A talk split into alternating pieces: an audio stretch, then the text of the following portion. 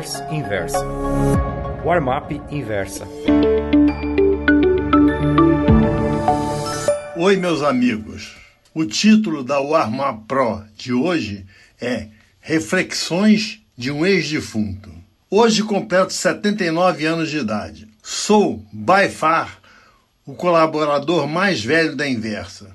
Confesso que se a empresa contratar um ancião mais ancião do que eu, ficarei com ciúmes. Quando nasci, a expectativa de vida de um homem no Brasil era de 42 anos e 11 meses. Portanto, de acordo com os cálculos atuariais da época, deveria ter morrido em abril de 1983. Por sinal, era um momento de grande euforia. Após nove meses de uma doença seríssima na família, houve um final feliz. Se eu tivesse morrido naquela época, como anteviram as estatísticas na época do meu nascimento, não teria deixado um centavo para meus herdeiros. Além dos gastos hospitalares que carcomeram minhas economias, estava desempregado, havia um ano fora do mercado e, por conseguinte, desatualizado. Recomecei com salário mínimo, mais comissões, vendendo barras de ouro em uma fundidora.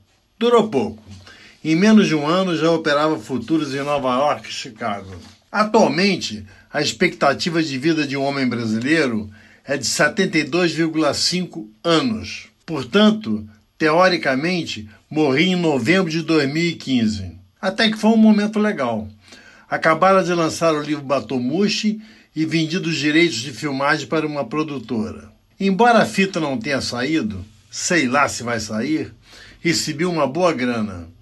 Minha morte foi noticiada no Jornal Nacional, o que não teria acontecido em 1983. Só que há aí uma distorção.